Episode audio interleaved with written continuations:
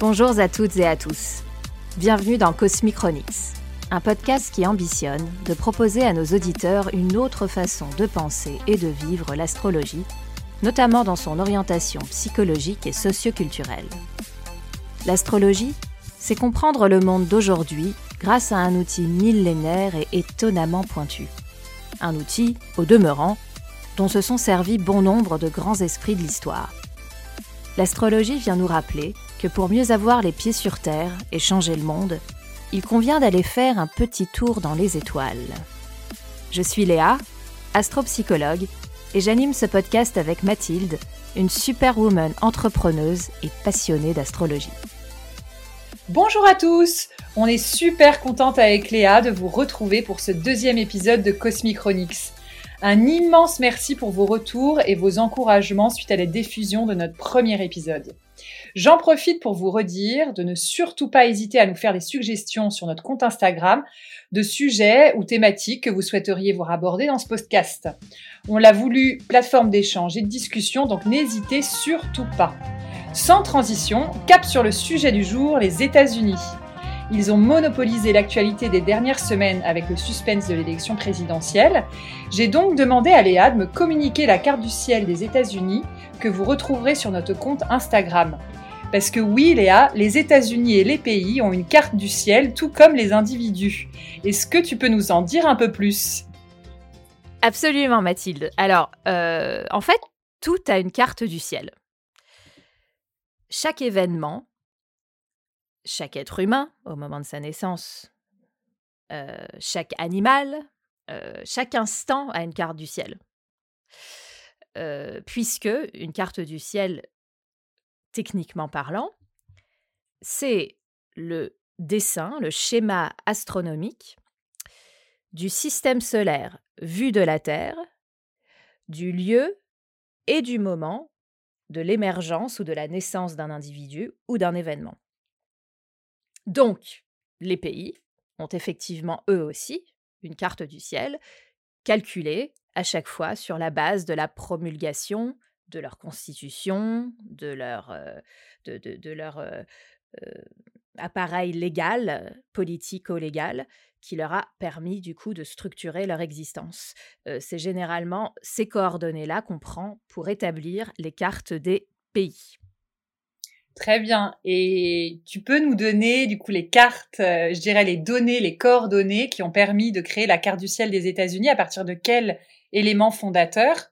On a pu se baser pour cette carte du ciel justement alors, c'est vrai que dans ce qu'on appelle l'astrologie mondiale, c'est toujours une vraie question de savoir qu'est-ce qu'on va choisir pour se baser sur une étude de l'identité quelque part d'un pays. Est-ce qu'on va choisir le moment où la Constitution a été créée, signée, promulguée, etc.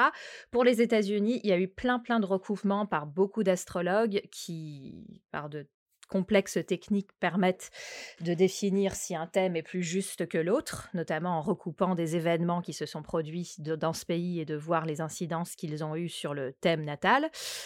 Euh, tout ça pour dire que pour les États-Unis, euh, ce qui a été choisi depuis toujours, et il n'y a pas de discussion là-dessus, c'est euh, le moment de la déclaration d'indépendance des États-Unis, c'est-à-dire le 4 juillet 1776 à 17h10 heure de Philadelphie. Et là-dessus, tous les astrologues se basent sur les analyses événementielles, les, les transits, etc., qui se jouent pour les États-Unis d'Amérique. D'accord. Et qu'est-ce qu'on peut voir du coup sur la, la carte du ciel d'un pays? Est-ce qu'on voit exactement la même chose que sur la carte du ciel d'un individu? Est-ce que les données sont les mêmes Ou est-ce qu'il y a des choses qui changent? Alors, la carte du ciel en elle-même, comme je t'expliquais, c'est vraiment le même schéma. Hein, euh, la disposition des planètes euh, euh, est semblable, l'ascendant, le descendant, les angles du thème, les schémas planétaires qui sont créés, ce qu'on appelle les aspects entre les planètes, tout ça, c'est pareil. Par contre, on ne peut pas, tu t'en douteras, lire un thème national comme on peut lire la psychologie d'un individu. Bien sûr. Bien sûr, Donc là, si tu veux, il y a une variante, mais une variante qui tombe sous le sens, qui est une variante psychologique. Dans le thème d'un individu, qu'il n'y a pas, ou en tout cas de façon très différente, dans le thème d'un pays. Donc là-dessus, euh, c'est vraiment pas une question de différence d'objets techniques, d'objets d'étude, qui reste la carte du ciel euh, identique pour tout événement, toute naissance, tout individu, mais bien l'usage qu'on en fait, comment on l'utilise. D'accord. Donc la carte du ciel euh, des États-Unis, euh, qui a été créée au moment de l'indépendance, en fait, en 1776, on est d'accord que c'est la, même aujourd'hui et c'est le même objet d'étude sur lequel on se base pour euh, étudier tous les transits, toutes les choses qui se passent pour les États-Unis. Parce que je crois que sur la France, la, la, date en fait de la carte, de la création de la carte du ciel de la France, date de la Ve République, je crois. Complètement, oui. Alors là, du coup, c'est la France que qu'on connaît qui, qui, qui, est, entre guillemets, renée euh, post, euh, post Seconde Guerre mondiale.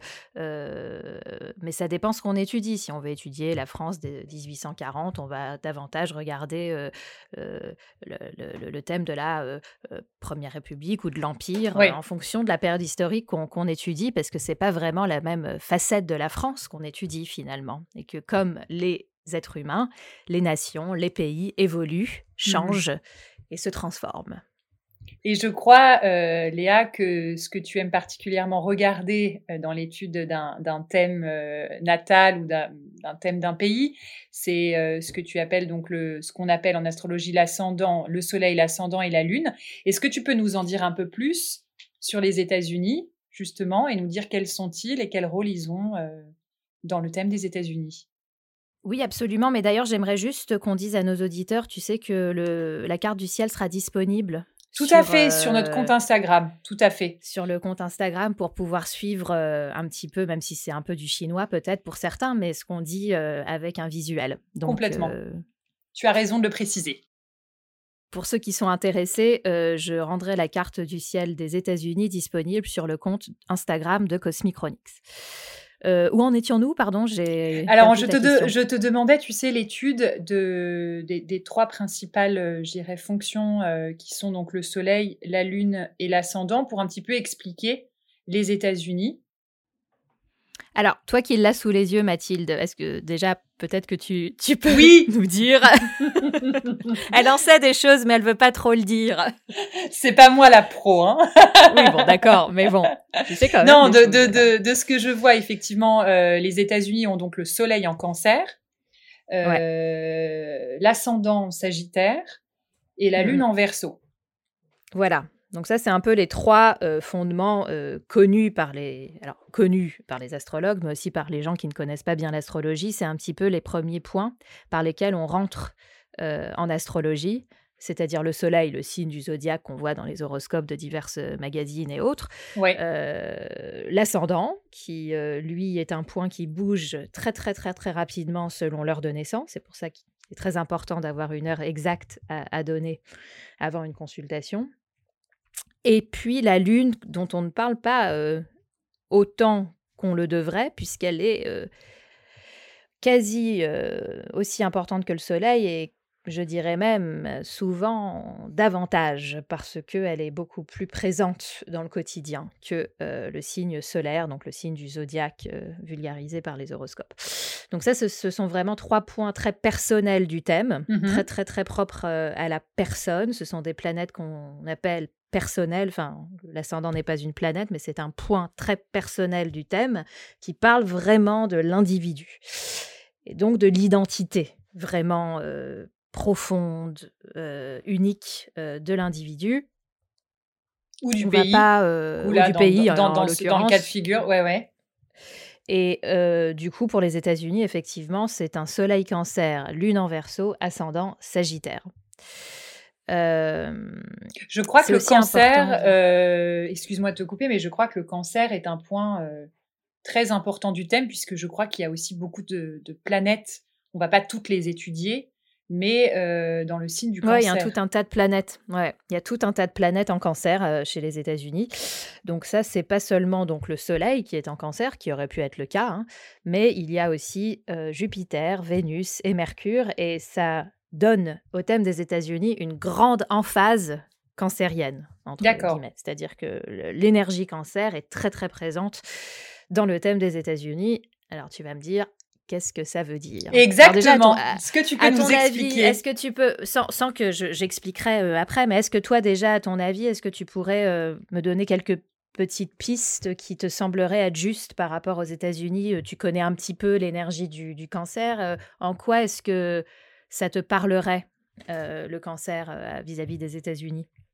Ben moi, je, ce que je, sais du cancer rapidement, c'est que c'est surtout l'archétype de, ce qu'on appelle la mère universelle, mais au sens large. Donc ça va inclure la patrie, euh, ça va inclure la nation. Absolument. on sait à quel point les États-Unis sont quand même un pays très, euh, voilà, pour, pour lesquels la nation est très très importante. Euh, l'appartenance à la nation est, primordiale. Donc déjà, c'est ce que je dirais.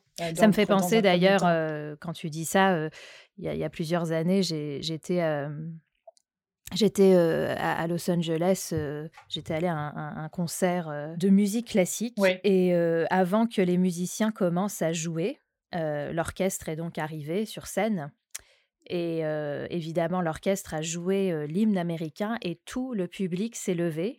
Mmh mais ce c'était pas des gens particulièrement patriotes, tu les voyais, je veux dire, tout le monde s'est levé, enfants, vieillards, adultes, pour chanter l'hymne américain. Je me souviens, ça m'avait frappé on ne voit absolument pas ça en France, mais pour chaque petit événement collectif, l'hymne américain, qu'on soit démocrate, républicain, indépendant, quel que soit, même si on est apolitique, l'hymne américain, c'est-à-dire que le côté mmh patriotique est extrêmement ancré aux États-Unis, bien plus qu'on ne le croit quand on pense que c'est simplement, si tu veux, dans les événements officiels. Non, non, non, non, c'est c'est très très très fort là-bas. Et ça, ça m'avait frappé. effectivement, ça, ça rejoint donc cette typologie cancérienne qui effectivement parle de la mère patrie, qui parle d'un élan patriotique très fort et aussi du fait de protéger. le cancer est un signe extrêmement sensible quand on parle d'un individu et il a besoin, parce qu'il est si sensible, de se protéger par sa carapace assez dure.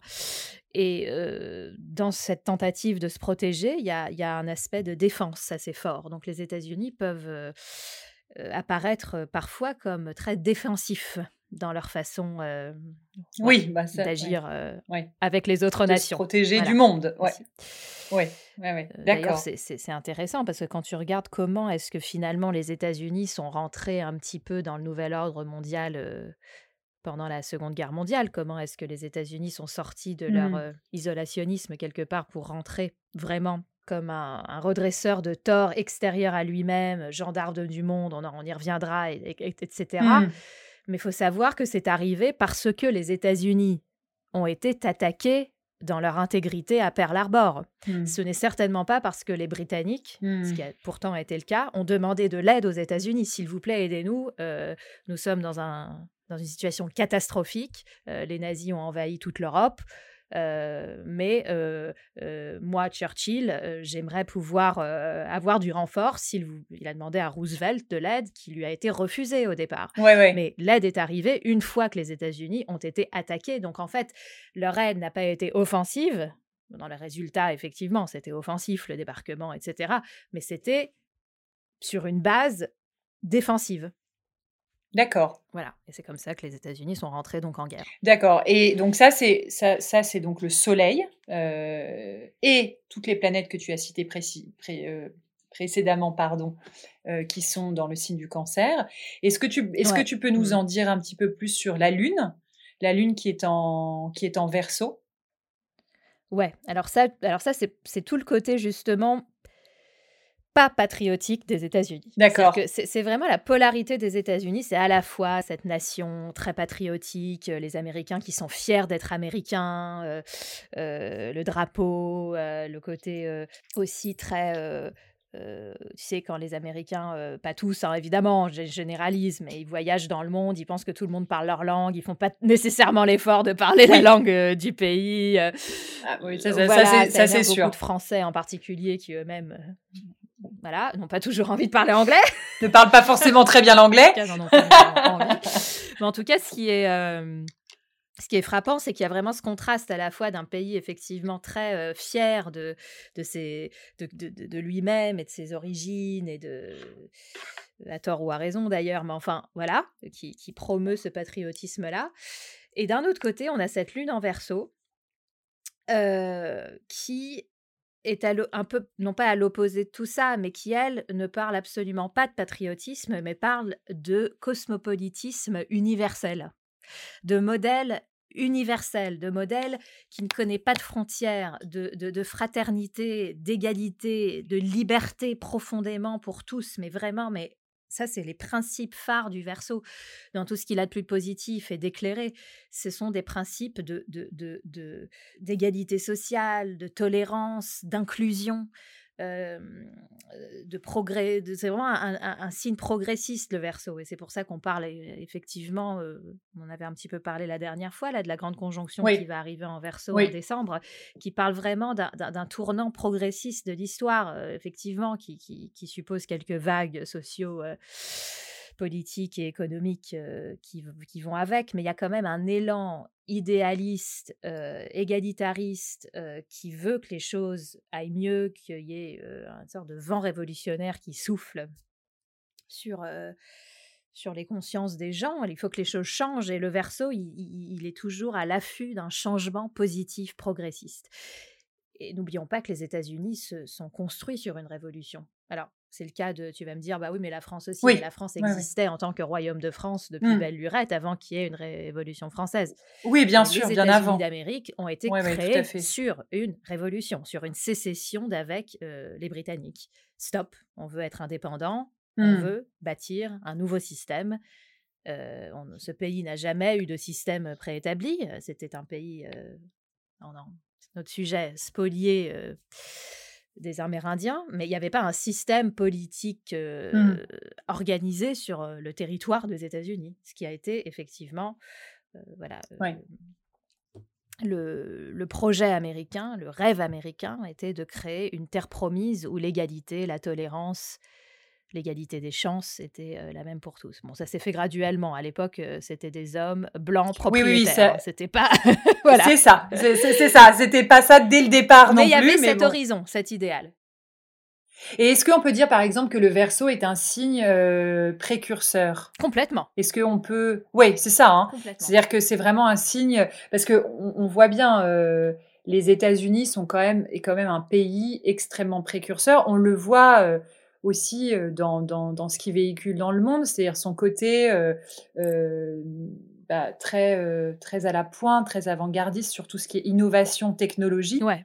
Est-ce que c'est quelque chose aussi qu'on retrouve dans le thème des États-Unis? Je suis pas sûre que ça, ça soit du fait du verso, mais ça, ça peut, ça peut, ils sont précurseurs dans, dans tout ce qui est IT. Euh, Alors, le verso, euh, c'est le signe de la science, de l'IT, de la technologie, de, du, du futurisme, de la science-fiction, de tout ce qui est à la, pointe du progrès. Hein. Euh, il faut savoir que la lune en verso des États-Unis est dans la maison 3. La maison 3, c'est la. Je vais je vais, emmêler les pinceaux de nos auditeurs, mais bon, c'est important que quand même euh, pour comprendre ce que je dis. Cette lune-là, elle est dans le domaine du Gémeaux, donc de la maison 3, et le Gémeaux, son domaine, c'est la communication, c'est le fait de diffuser l'information. Donc en fait, cette, euh, euh, capacité, cette sensibilité, ce génie, entre guillemets, américain d'entreprendre et d'utiliser de, tous les moyens à sa disposition pour faire des percées technologiques, scientifiques et tout ça, mmh est placé dans le domaine de la communication immédiate de, de, de, ces découvertes, dans, dans, dans, dans, dans le domaine de l'information, dans le domaine du fait du Gémeaux, donc, pour, qui, qui, a trait à la communication du contenu qu'on a découvert. donc c'est vrai que à la fois il y a cet aspect novateur, verso, mais à la fois cet aspect de dissémination de l'information. Ouais, de diffusion des idées, des concepts. Euh, Complètement. D'accord, ça c'est Gémeaux. Et, ce qui, ce, qui, ce, qui, vient être souligné par euh, Uranus en Gémeaux, tout près du descendant des États-Unis, qui, qui montre que c'est un modèle d'avant-gardisme et de nouveauté et de et d'ingéniosité pour le monde, puisque le descendant, ça a toujours attrait au lien à l'autre, donc à l'extérieur, et pour le cas des États-Unis, aux autres nations, au monde en général. C'est ça, mais j'allais, j'allais te dire aussi, euh, l'influence des États-Unis sur le monde, elle est colossale. ils ont, ils doivent avoir dans leur thème quelque chose effectivement de l'ordre de la l'expansion des idées, l'expansion des concepts, euh, la diffusion, parce que l'influence, elle est partout, elle est économique, elle est financière, elle est dans le divertissement, à travers l'industrie du cinéma notamment. Donc c'est vraiment une nation, enfin à, mes yeux, mais je pense aux yeux de beaucoup de monde, qui a une influence considérable. Ça, est-ce que ça se retrouve aussi dans le, dans le, dans le thème et la carte du ciel du pays? Alors là, tu as dit plein de choses, Mathilde, euh, y a, qu'on voit dans le thème des États-Unis, mais là, je voudrais être, les prendre l'une après l'autre. Une par une? Ouais. ouais. Du coup, tu m'as parlé du fait que les États-Unis ont une influence oui. forte sur le monde, notamment dans sa communication, dans, dans l'industrie du divertissement. Alors, le, je, je, j'oppose, je, je n'opposerai pas, mais je séparerai ce qui est de l'ordre du cinéma d'un côté, qui est particulièrement frappant dans le thème des États-Unis, Hollywood, etc. On en parlera. Mais mmh d'abord, je voudrais parler de façon plus générale du fait que les États-Unis ont quasiment pas toute leur planète, mais énormément de leur planète, notamment ces planètes en cancer, donc dans la maison 7, dans cette fameuse maison de l'autre, de l'altérité, de la voilà, tu peux nous dire un peu plus ce qu'est la maison 7 Voilà, donc cette maison 7, c'est vraiment la maison de ce qui n'est pas moi, ce qui est à l'extérieur, ce, ce, qui est en face de moi, ce qui a, la personne ou la chose avec laquelle je communique. et donc, ce, qui mmh est, ce, qui est, ce qui est vraiment mon, mon, à la fois mon alter ego, mon ennemi, mon partenaire, mon associé, mais c'est vraiment l'altérité dans ce qu'elle nous renvoie à notre identité et dans sa capacité de générer du dialogue.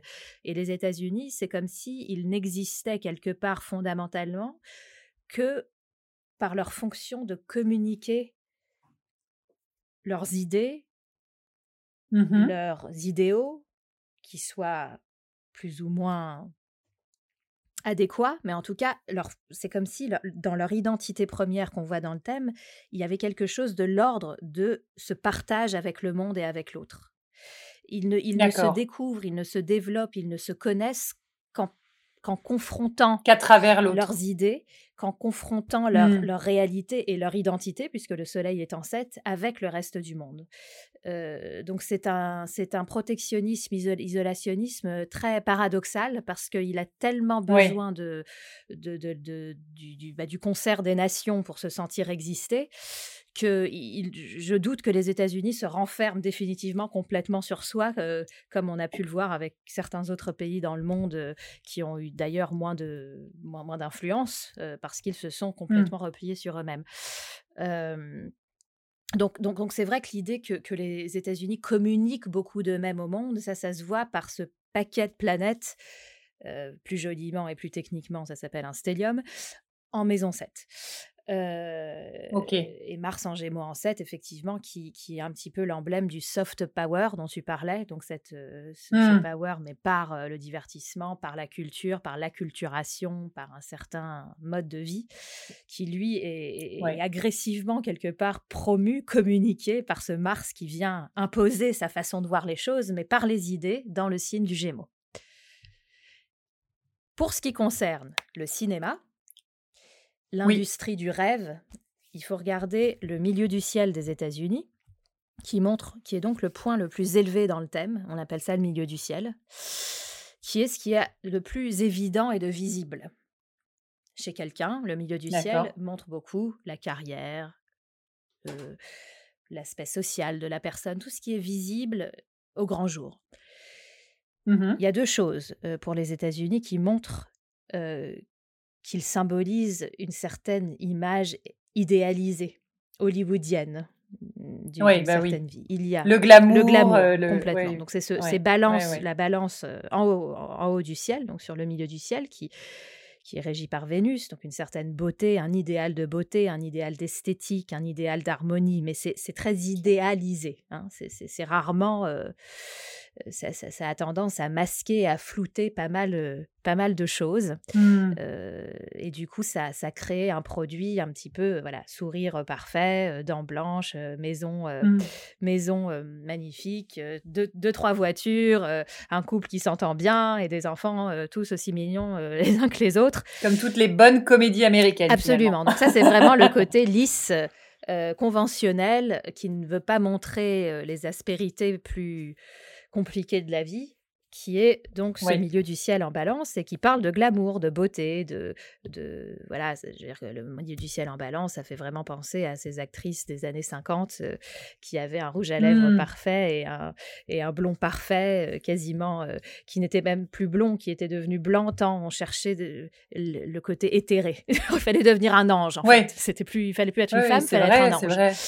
Euh, tout à fait. Donc ça, c'est très très milieu du ciel balance. Et puis il y a ce Neptune qui est donc la planète Neptune qui est très très très proche de ce point. Neptune, c'est cette espèce de trident qui ressemble à Ariel la petite sirène hein, pour ceux qui se repéraient pas. Bah, c'est ça, c'est ça. Il est facile à trouver sur le thème. Vous allez tout de suite le trouver. Donc, il est à 22 degrés de la Vierge et effectivement, il est très haut dans le ciel et ça, ça implique une, une vision très idéalisée de la vie en général. En fait, c'est comme si il y avait un besoin de d'évasion de la réalité via le, le septième art qui est l'art neptunien par excellence, qui est un art de l'image, d'une image qui n'est pas nécessairement le reflet de la réalité, mais en tout cas qui permet de la sublimer et qui permet de rêver aussi beaucoup. C'est vraiment le...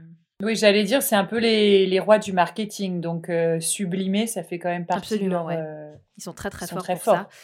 Et, en tout cas, moi, quand je regarde ce Neptune haut dans le ciel, je pense donc au cinéma américain et je pense aussi beaucoup à Disney, qui était quand même le, le, maître d'œuvre de l'onirisme, d'un certain onirisme de l'enfance qui, qui, a, qui a forgé quand même des générations et des générations d'enfants dans le monde entier. Bien sûr. par rapport à des à des modèles, en tout cas, à des modèles.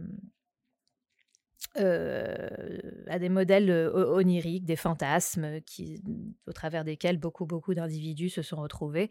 Et ça, c'est d'ailleurs le, thème de Walt Disney, on ne va pas en parler maintenant, mais a un Neptune mmh. extrêmement important. Mais voilà tout se comprend. tout fait sens. tout, exactement, tout fait sens. Et, euh, et, pour parler aussi un petit peu de l'influence sur un, sur un sujet un peu plus, euh, euh, entre guillemets, sérieux, de politique et diplomatie, on, on voit aussi l'influence des États-Unis euh, dans, dans, cette sphère. Euh, je crois que c'est tout, tout, toute cette sphère-là est régie plutôt par la balance, je crois, Léa. Oui, la diplomatie, oui, la politique et la diplomatie très très fortement, oui. Bah là, on voit effectivement qu'avec Saturne, qui est un signe d'autorité, oui. Saturne en balance, qui est d'ailleurs très très confortable en balance, il est, il est, il est bien, euh, Saturne en balance, il est confortable. Confortable, ça veut dire que ces énergies correspondent l'une l'autre. Mmh eh bien, il est. Oui, oui, ça parle vraiment du côté du régulateur, euh, du régulateur de l'ordre mondial, gendarme du monde. C'est, il y a quelque chose de cet ordre-là qui, qui, qui est assez évident avec un Saturne euh, comme ça, très très haut dans le ciel et en balance, qui parle de, d'un maître de la diplomatie, mais qui a dû, quand Saturne apparaît dans le thème, c'est, c'est on devient expert dans le domaine à force de travail et d'échecs et d'obstacles. Donc, c'est pas une position que les États-Unis ont gagnée comme ça euh, de, de temps trois mouvements. Facilement, ouais, ouais. Ok Léa, donc on a on a parlé du Soleil, on a parlé de la Lune, et pour terminer, donc on va on va évoquer l'ascendant euh, des États-Unis, qui est donc le Sagittaire. Est-ce que tu peux nous, nous parler un petit peu plus précisément de ce signe? Quelles sont ses caractéristiques? Alors le Sagittaire, euh, Bah, comme tous les signes, il a des très bons côtés, très très bons côtés. Côté d'ailleurs que beaucoup d'autres signes aimeraient avoir, mais il a aussi des côtés un petit peu plus négatifs quand ils sont poussés dans leur extrême.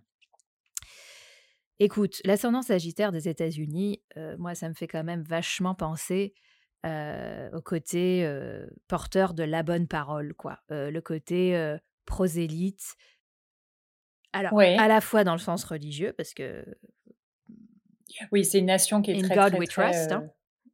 Et, Voilà, religieuse. Et, surtout Ouais, ça. Mais, mais au-delà de, enfin, c'est la religion est utilisée beaucoup dans, dans, dans le politique. C'est-à-dire Mm. que au-delà de you trust or not in God, euh, c'est pas la question. En fait, c'est la question, c'est que c'est promu comme étant euh, la garantie, euh, Oui. le passe-droit pour que les États-Unis puissent Mm. agir dans le monde aussi. Il y a, il y a ce côté-là. Je ne sais pas si nos auditeurs connaissent une chanson euh, extrêmement belle de Bob Dylan, un petit peu ancienne, mais très belle, qui s'appelle With God on Our Side, qui reprend un petit peu toute l'histoire des États-Unis via cette chanson, de façon à la fois ironique et à la fois très intelligente, qui montre comment la religion est utilisée par les États-Unis depuis leur jeunesse comme un outil Mhm. et quand je dis ça, je ne suis absolument pas anti-religieuse en général. Je pense que la religion est un est très très importante chez l'être humain, mais ça c'est une autre question. Mais euh, mais en tout cas, en termes d'outils de manipulation, Oui, c'est un outil politique, en fait. c'est- voilà, ça ça fait des Ouais. dégâts et les États-Unis ont pu encore une fois utiliser l'outil religieux comme passe-droit, comme prétexte. Euh, et ça, Et ça, ça et relève, ça, ça du, relève sagittaire. qui est quand même un grand prosélyte. Et quand il est convaincu de quelque chose, alors là, il y va et il prêche la bonne parole au monde entier. Et plus il y en a, plus ça, ça fait vraiment les missionnaires. Quoi. Il y a un côté missionnaire. Et d'ailleurs, il y a beaucoup de. Les- parmi les missionnaires dans le monde, il y en a beaucoup qui viennent des États-Unis. voilà.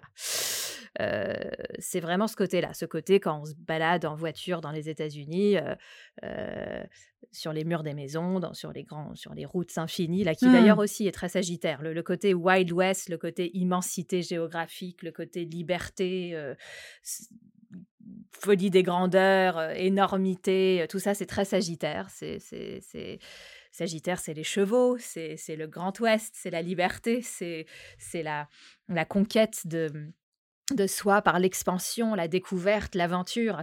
Donc c'est très beau en ce sens-là. C'est un signe assez, assez aventurier, le, le sagittaire, en fait. Très aussi. aventurier et aventurier, mais aventurier Ouais. dans, dans, dans, dans sa quête de sens et de vérité. Et c'est pour ça que à force de, de, de voyages et découvertes, il se met en mouvement le Sagittaire pour trouver la vérité. Mais quand il a trouvé sa vérité, alors là, il va se mettre en mouvement pour la prêcher. Ok. voilà, euh, ça c'est le côté effectivement assez euh, un goût pour un certain prosélytisme aux États-Unis, mais qui se qui se traduit aussi par un prosélytisme culturel, euh, un prosélytisme euh, Ouais. politique, euh, euh, un côté un peu euh, ingérence dans le monde entier, dans la politique étrangère, etc. Euh, et un peu comme ça, voilà, Robin des Bois. du coup, quoi. le côté peut-être euh, un peu moins, un, un peu plus négatif, ce serait, euh, ce serait le côté j'impose mes idées et en Oui, fait. mais sans vraiment se, se euh, rendre compte Il n'y a pas tellement trop Bah, d'alternatives, quoi. C'est pas tant l'imposer pour l'imposer, c'est sans vraiment se rendre compte qu'il y a une alternative. C'est que je ne vois que ma vérité. C'est ça le problème avec le Ah ouais, Sagittaire, ouais, d'accord. parfois poussé Ouais, à son extrême. C'est que, mais en fait, moi, ce que je fais, Mm. c'est très bien. Il, faut vraiment que je partage ce bonheur et, et cette vérité avec le monde entier. C'est c'est- Mm. sacré de le faire. Donc, c'est- c'est- c'est- ça vient pas d'une mauvaise intention.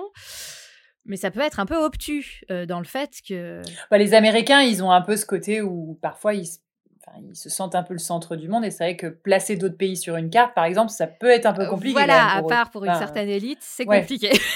Que- Oui, Bon, en même temps, compliqué. on va quand même pas leur jeter la pierre. Les États-Unis sont tellement immenses que ils ont déjà, il faut déjà qu'ils Bien se- qu'ils s'orientent dans Bien leur sûr, euh, non, mais mais, euh, mais oui, oui, il y a, il y a- puis, puis, et puis l'immensité même des États-Unis, c'est-à-dire le côté, et là je reviens à quelque chose de très mythique, mais le Sagittaire, c'est tout ce qui est grand, immense et qui, et qui ouvre Hmm. l'horizon. Et quand tu regardes euh, juste simplement une route aux États-Unis qui continue à l'infini quasiment, ça c'est aussi Ah oui, l'élan vrai. sagittaire, c'est-à-dire j'ai encore euh, des milliers de kilomètres à conquérir. C'est, c'est- voilà, il y a cet aspect-là comme ça aussi qui est, mais qui est toujours très très très du coup positif parce que le, le Sagittaire, il a non seulement la foi, mais il a confiance, il a une certaine arrogance quand Mm. il est sûr de ses faits, mais il, il- il tombe et il se relève très vite et il se dit c'est pas grave, je me suis égratigné le genou, on va pas s'arrêter là quoi. Il est il- voilà, il est très bout en train et il a, il a un bon naturel.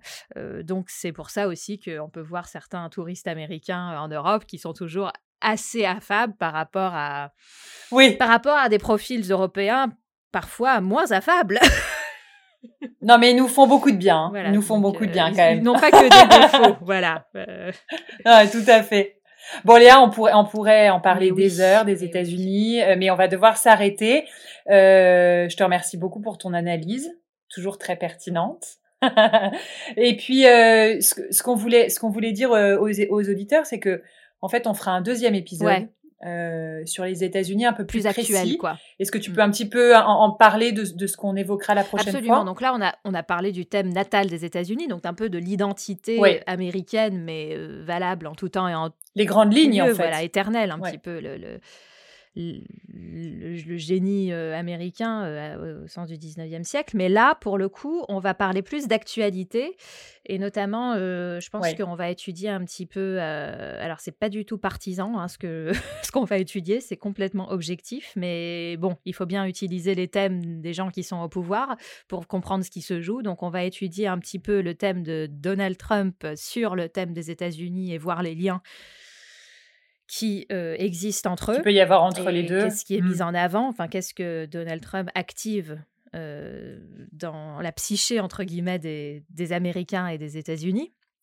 Ouais. Et on va étudier également euh, dans un tout autre registre le thème de la future vice-présidente Kamala Harris et de voir effectivement qu'est-ce qui mm-hmm. chez elle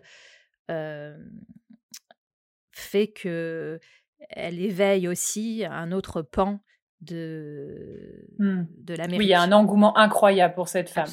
Donc je pense qu'on va un petit peu et puis parler effectivement de événementiellement qu'est-ce qui pourquoi est-ce que c'est alors c'est compliqué pour tout le monde en ce moment mais les États-Unis en prennent quand même plein la poire sur plein de niveaux, pas juste pour mmh. le Covid et comprendre un peu ce qui se passe actuellement euh, pour les États-Unis.